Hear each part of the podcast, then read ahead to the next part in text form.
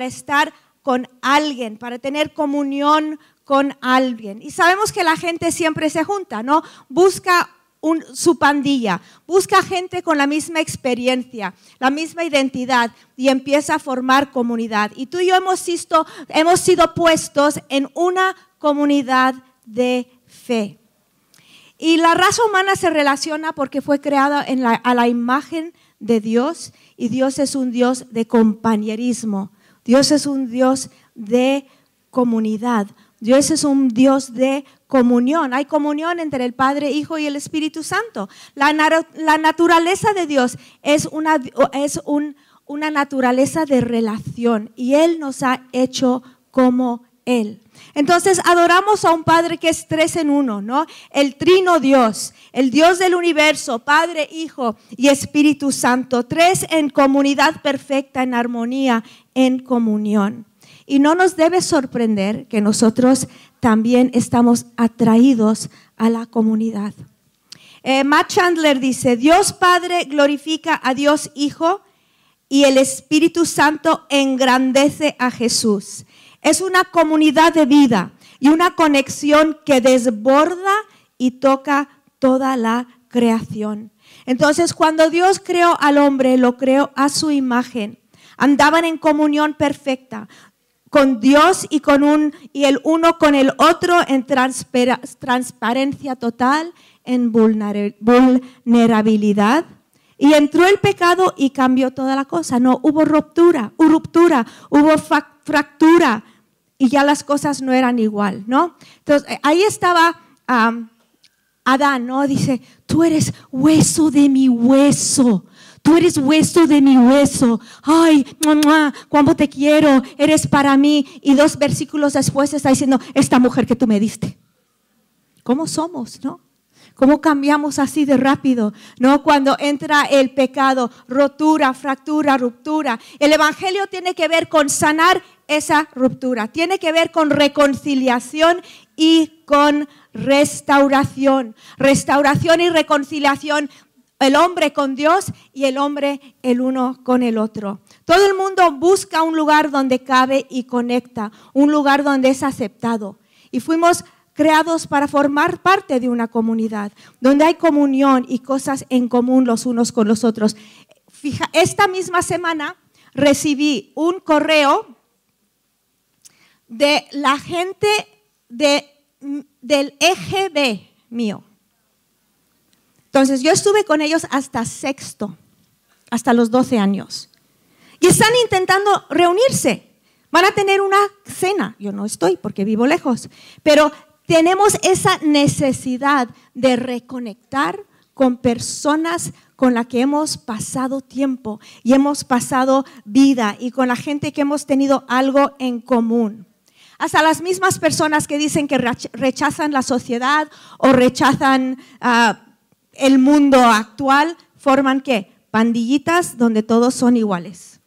Buscan una, un lugar donde caben, donde están. ¿no?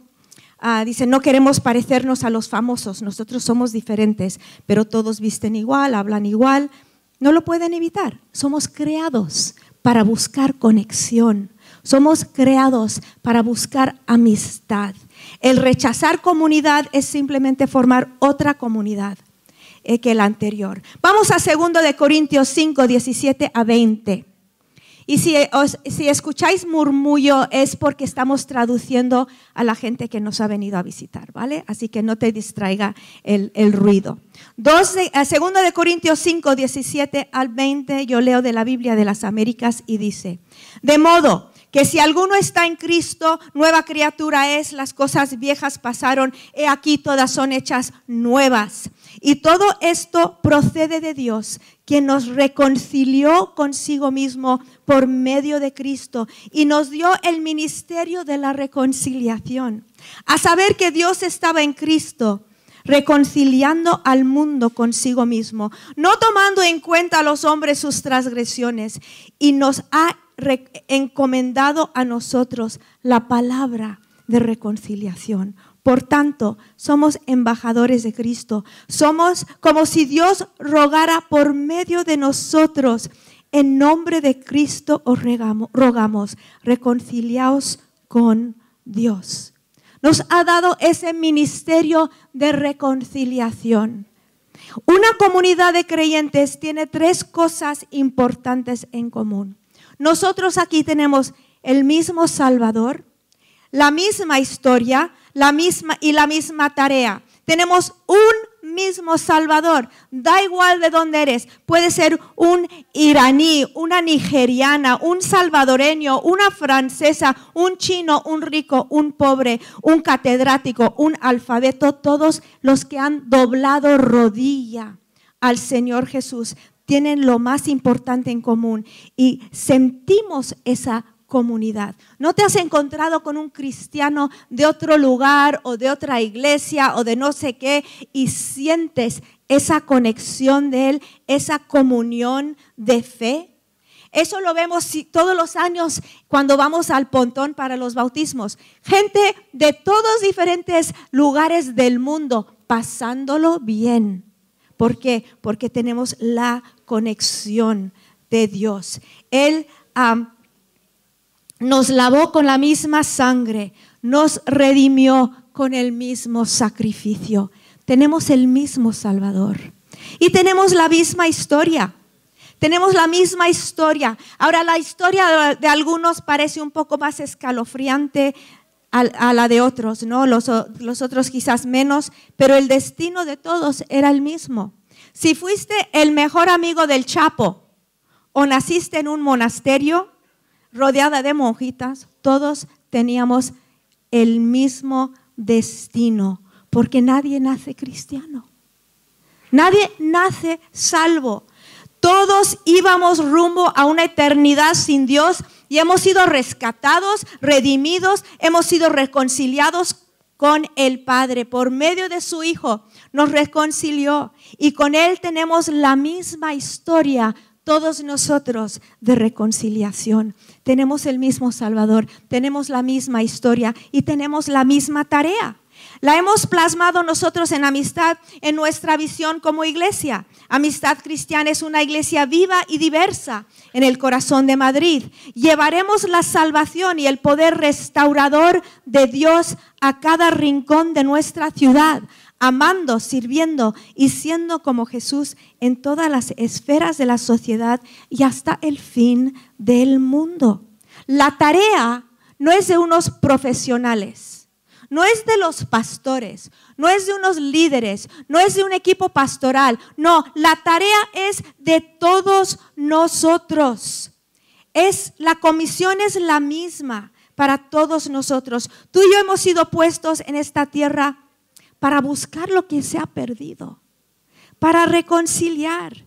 Dios no ha dado el, nos ha dado el ministerio de reconciliación.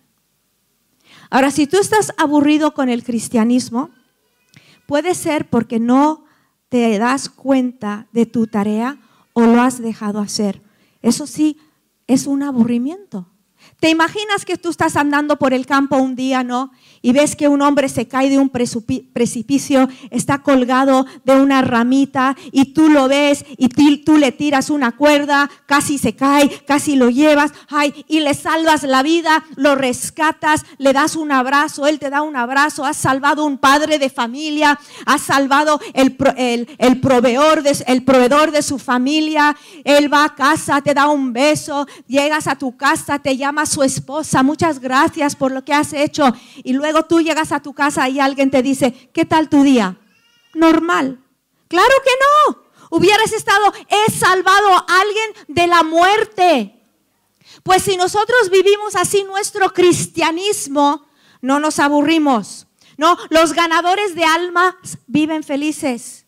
Los que dan viven felices. Los que reparten viven felices. Los que reconcilian a los perdidos con el Padre no se aburren.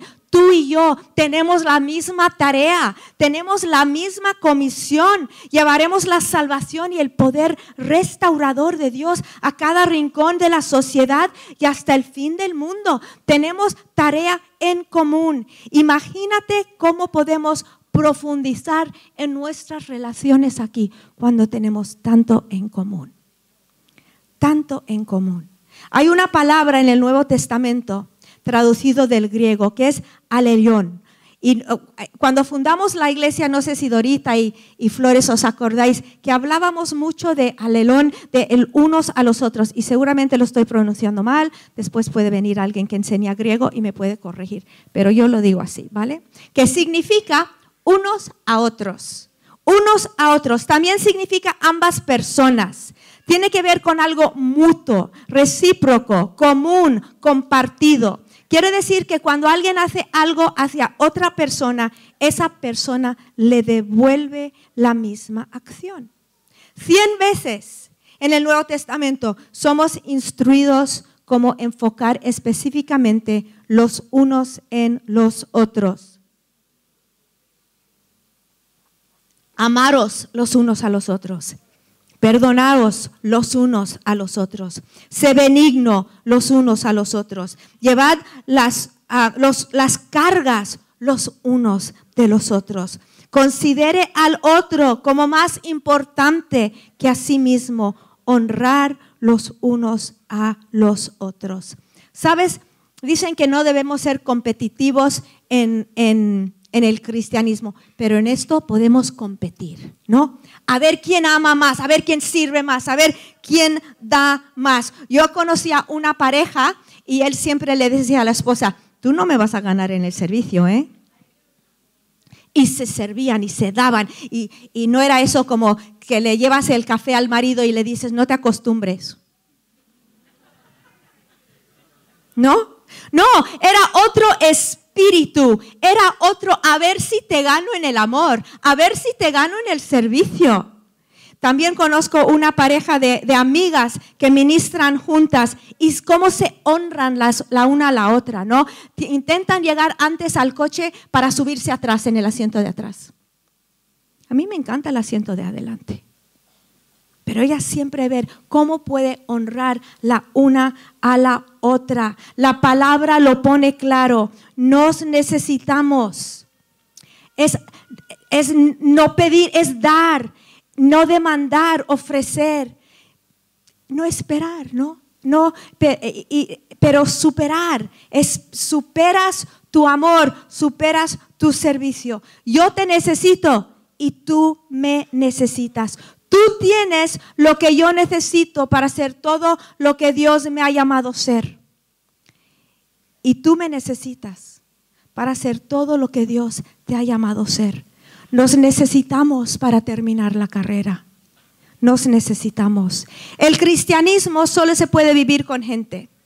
Dios nos coloca en familias y en comunidades. Vivir la fe solo no es la fe cristiana. Te puedes apartar unos días, hasta unos meses, para sentar tu corazón, para ayunar, para buscar la voluntad de Dios. Jesús se apartaba para hablar con el Padre, él se apartaba para oír, de su Padre, pero luego bajaba del monte o volvía del campo para, para vivir lo que su Padre le había comunicado y lo que él había recibido era para otros.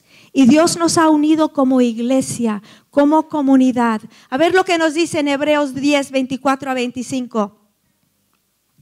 Y consideremos cómo, cómo estimularnos unos a otros al amor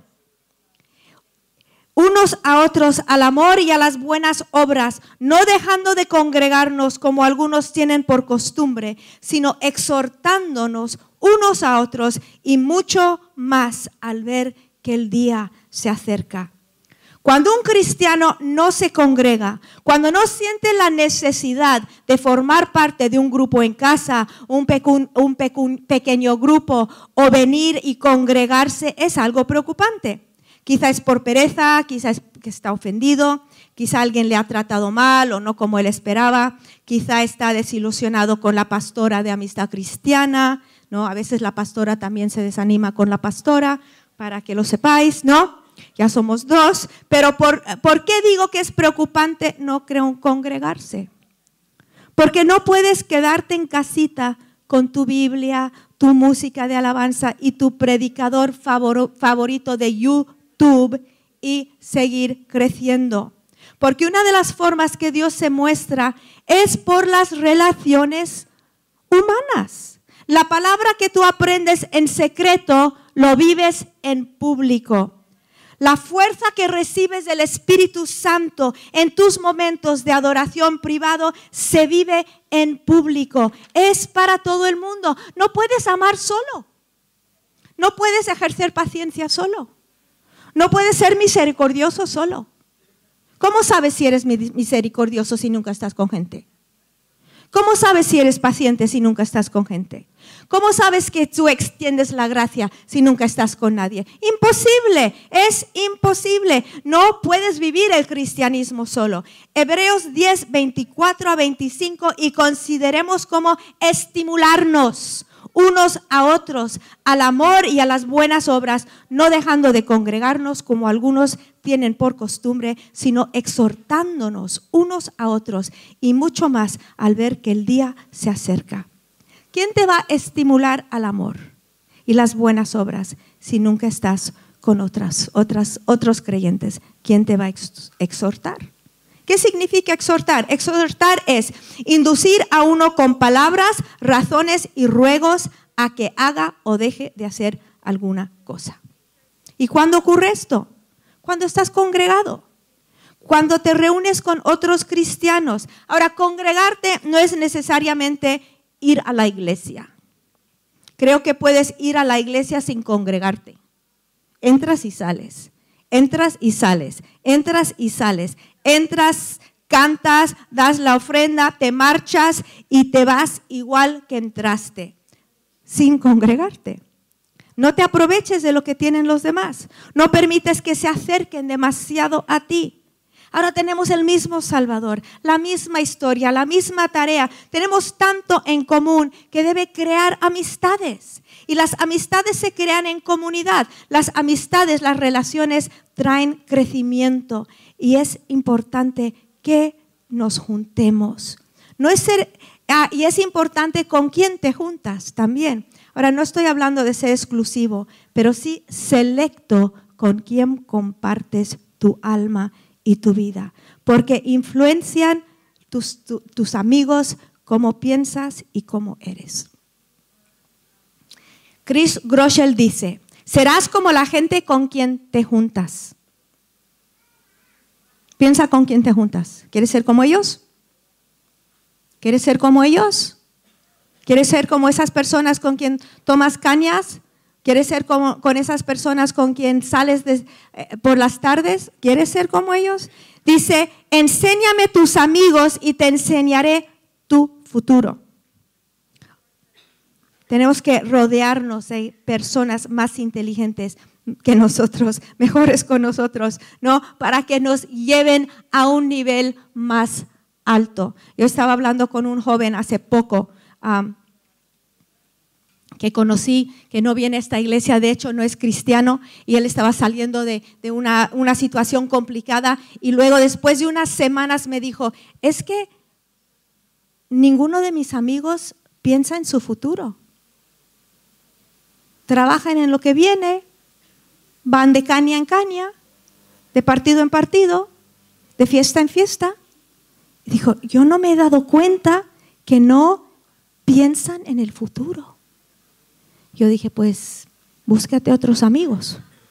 Y dijo, sí, no, no, yo ya solo me voy a juntar con los del trabajo. Que trabajan, trabajan, trabajan. Hombre, eso también puede ser exageración, ¿no? Pero por lo menos tienen un, un proyecto de vida. Jóvenes, Júntate, juntaros con personas que tienen proyecto de vida. Que no a ver lo que salga. ¿No? Bueno, eso fue una predicación aparte. Pero, gracias. estás conectado a veces, pero no corazón a corazón, ni cara a cara, por las redes sociales que han cambiado tanto como la gente piensa de la amistad. Y esto lo vamos a, hablar más adelante en las semanas que vienen, pero estás conectado, pero no realmente, ¿no? Vivimos aislados en un mundo tan comunicado. Y las redes deben ser un suplemento a tus amistades y no tus amistades. la forma de vida de ciudad, de la sociedad, han afectado mucho, mucho las amistades, los horarios de trabajo, la ciudad tan grande, el aire acondicionado. Antes, cuando la gente no tenía aire acondicionado por las tardes, ¿qué hacían? Especialmente en las ciudades pequeñas, en los pueblos, agarraban su silla, se iban a la, a la acera y se sentaban al fresco. Pasaba el vecino, hola, hola, ¿qué tal los nietos? Y se relacionaban. Hasta en Madrid, quizá no, sacabas no ibas con tu silla a la acera, pero ibas a la terraza. Y yo sé que todavía se hace, pero no tanto como antes, que la única escapatoria que tenías del calor era el fresco debajo de un árbol donde corría un poquito de brisa. Entonces todo afecta a nuestras amistades. Yo he hablado con personas aquí que han dicho, es muy difícil juntarme con mis amigos de la iglesia. Claro que es difícil, porque uno vive en un punto, el otro vive en otro punto. Pero nos necesitamos, nos necesitamos. Y tenemos la Santa Cena. Entonces, vamos a seguir con esto todo este mes. No he terminado. Uh, como me gustaría, pero queremos también tomar tiempo para la mesa del Señor.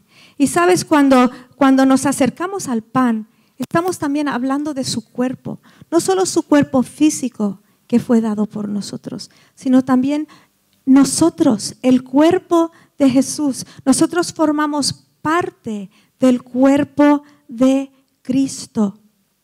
Y Santiago nos da un vistazo de la vida en comunidad y las cosas que deben ocurrir ahí. Dice en Santiago 5, 14 al 16, dice, si alguno, ¿está alguno entre vosotros enfermo? Que llame a los ancianos de la iglesia y ellos oren por él ungiéndolo con aceite en el nombre del Señor.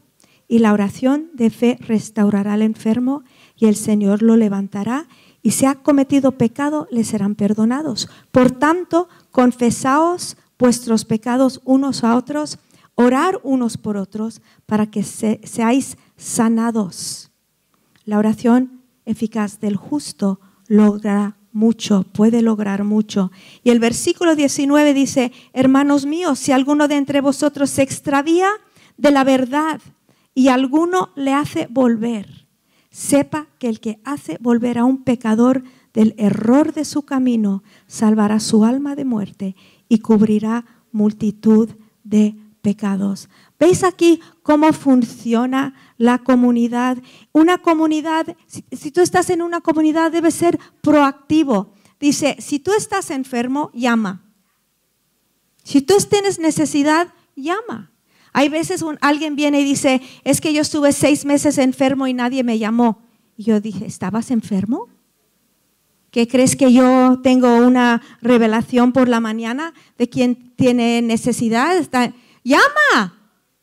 Si tú necesitas algo, llama, dice, llama, sé proactivo, no esperes que te llamen, no te sientes ignorado, llama si alguien está enfermo, llama si conoces de otra persona que a lo mejor tiene necesidad.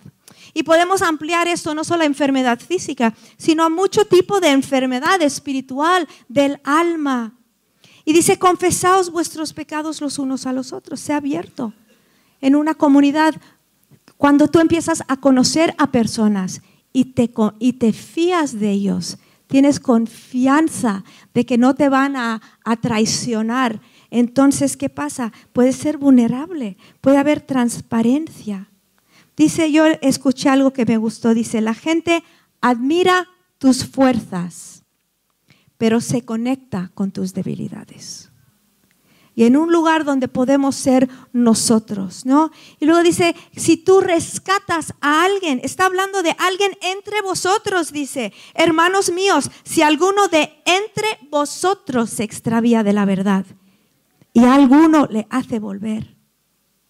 ¿Quién es ese alguno? Ese alguno eres tú, que busca a los perdidos, que busca a reconciliarles, que busca que les que va detrás de ellos para que se sientan bien en la casa del Señor y entre nosotros. Es lo que queremos, que nadie se pierda. Por eso tenemos que crecer, madurar, formar parte de la iglesia y quitar los ojos de nosotros mismos, siempre pensando en nosotros y amar, alcanzar y orar por la, por la familia de Dios. Dios te ha dado a ti el ministerio de reconciliación. Cuando nos acercamos a la mesa esta mañana, Vamos a pensar en eso. Vamos a pensar que su sangre nos ha reconciliado, su cuerpo nos ha sanado y que Él nos ha dado eso mismo que nosotros tomamos en esta mañana. Él nos lo ha dado para compartir, para dar, para compartir, para dar, para compartir, para dar.